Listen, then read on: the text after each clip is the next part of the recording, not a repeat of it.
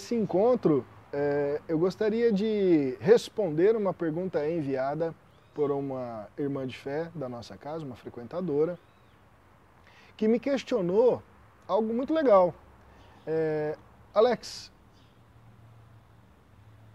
o que, que acontece durante um tratamento que você chama de tratamento umbandista? Pergunta interessante. Ela fez essa pergunta, e aqui só para a gente não ficar perdido, né? Eu não me lembro se eu já, se eu já falei disso em live ou, ou em vídeos. Eu falo de Umbanda todo dia. Mas a gente tem a questão de que o tratamento na Umbanda dura o tempo suficiente que aquele consulente né, precisa para que toda a sua ambiência, né, para que toda a sua, para que toda sua vida seja acessada pela sua consciência sob um novo olhar, sob uma nova perspectiva, né? E, a, e, um, e um trabalho fundamental das entidades é preparar o nosso terreno mental, o nosso terreno é, energético e o nosso terreno biológico. Quando eu falo terreno, é a nossa condição. Né? Vamos falar da condição que é mais simples.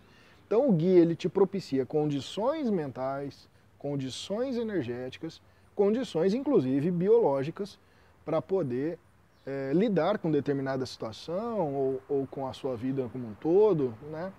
E que isso obedece um tempo muito mais relacionado à consciência daquela pessoa, à vontade e a, e a disciplina na, na obediência, ou, não, não vou falar obediência, mas na, na assimilação, boa palavra, na assimilação daquilo que o guia propõe para ela é, como um aconselhamento.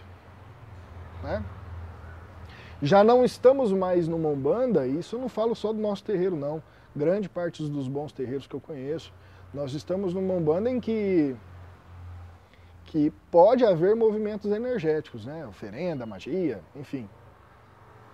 Mas os terreiros eh, já estão promovendo essa necessidade dessa ressignificação do consulente. Né? E vamos imaginar que, que durante um tratamento umbandista, para responder aí a nossa irmã, durante um tratamento com um guia de umbanda, quando eu falo um guia de umbanda, viu pessoal, ah, assim como vários outros terreiros, nossa casa também obedece o critério de que você não tem o, o, o guia terapeuta, né?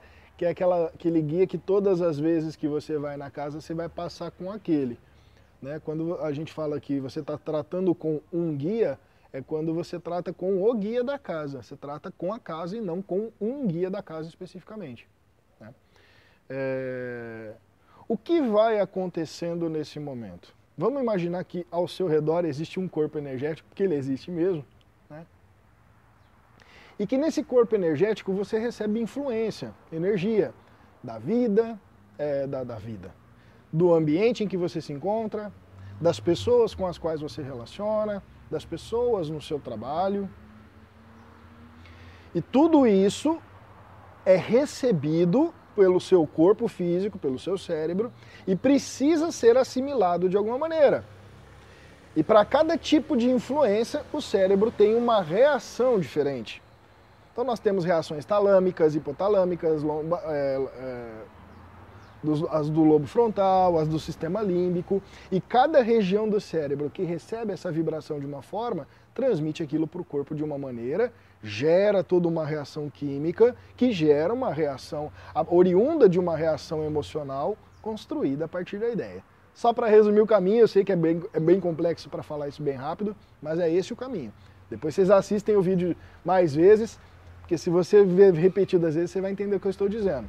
Nesse sentido, durante, então vamos imaginar que entre o primeiro tratamento e abre aspas, quando o guia dá alta para o consulente, né, ou quando aquela situação passa a ser definitivamente compreendida e superada, durante esse processo, cada terreiro e cada guia de Umbanda irá promover uma especificidade no processo de atuação com aquele consulente. Quando eu falo consulente, pode ser inclusive o médium que faz parte do terreiro, tá? Olha só que coisa maluca. Vamos imaginar que durante um tratamento você passa, vamos, vamos, vamos para deixar bem, bem claro assim, você passa comigo, Alex, guia Alex. Eu tenho uma bagagem que vai me conferir uma especificidade naquilo que eu posso te ajudar. Bum, cria uma sementinha. Essa sementinha vira uma influência sobre você que vai perdurar durante um tempo. Então vamos imaginar que eu de repente falo: seu pai não é um monstro, seu pai é um cara legal. Você sai do terreiro com aquilo na mente, você começa a observar o seu pai já não, não curado, mas já olhando, querendo buscar uma outra visão. Mas aquilo não é suficiente para você mudar a visão sobre seu pai. Numa outra gira, você passa com uma outra entidade e ao invés de um aconselhamento espiritual, que o guia Alex falou, que seu pai não é um monstro, é um cara legal, aquele guia, aquele médium, aquela necessidade energética e aquela especificidade pede para que seja, para que aquele consulente acenda uma vela vermelha de Iori na casa dele. Ou para quem não, não é da, da nossa vertente aí, né, acenda uma vela para IBG na casa dele. Ou seja, então tem já a visão que o guia Alex falou, ficou ali na cabeça dele. Quando ele chega em casa, ele acende uma força energética para o Morixá, que aquele guia que o Walter ele passou vai reverberar. De repente, pode ser que isso seja necessário para que o seu processo consciencial se ressignifique. Sua ideia acerca do seu pai, que ele não é mais um monstro, é um cara legal, de que a reverberação daquela influência que você tem do seu pai na sua vida já não passa, passa a já não ser mais danosa ou dolorosa para você e que você consegue a partir desta influência não sofrer reações danosas e ter uma qualidade de vida energética, biológica e mental diferenciada, melhorada em aspecto mais positivo. Então, eu, é, nesse, nesse exemplo que eu estou dando aqui para vocês, é, para que seja efetivo o tratamento, nesse exemplo precisaram de duas giras, de dois guias, de duas visões, de duas necessidades, de dois trabalhos. Lembrando, estou falando considerando que esse consulente está em um bom terreiro, é um terreiro de umbanda, né? Terreiro que sai fazendo patifaria, não. E aí, aquele processo, aquela influência, aquela reverberação vai se ressignificar em, vamos imaginar que, que as casas façam como a nossa, gira a cada 15 dias, um intervalo de um mês, a coisa já começa a se alterar. A consciência daquele consulente se expande. Vamos, vamos imaginar, para deixar claro o que é consciência nesse sentido, que a consciência é a perspectiva. Ou seja, eu consigo te olhar daqui, alguns centímetros do celular. Quando eu falo com a minha consciência expandida, a minha vista melhorou para eu enxergar metros à frente. E aí eu tenho uma ampla visão a respeito da vida, de relações com o pai e por aí vai.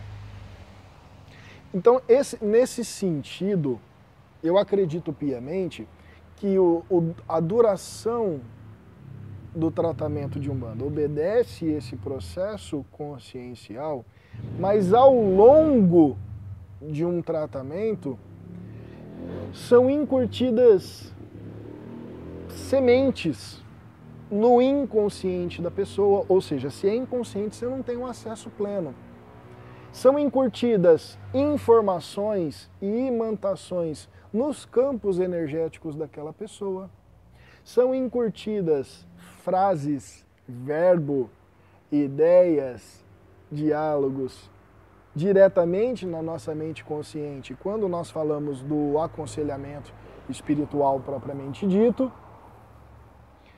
se vamos imaginar que seja um trabalho mais denso do ponto de vista energético, há toda uma reverberação etérica emanada pelo, pelo conjunto das oferendas feitas para aquela situação, que, que é, imagina o caminho de uma energia etérica, praticamente subatômica, elevando-se de um conjunto de oferenda, frutas e flores no nosso caso, e entrando no Tattva do planeta Terra para subir, sair do magnetismo terrestre, entrar no Tattva cósmico, o orixá é, comungar daquilo que é quase instantâneo, mas promover todo uma, um quantum de energia é, descendente para chegar naquele cara que fez a oferenda e ter um processo de ressignificação consciencial.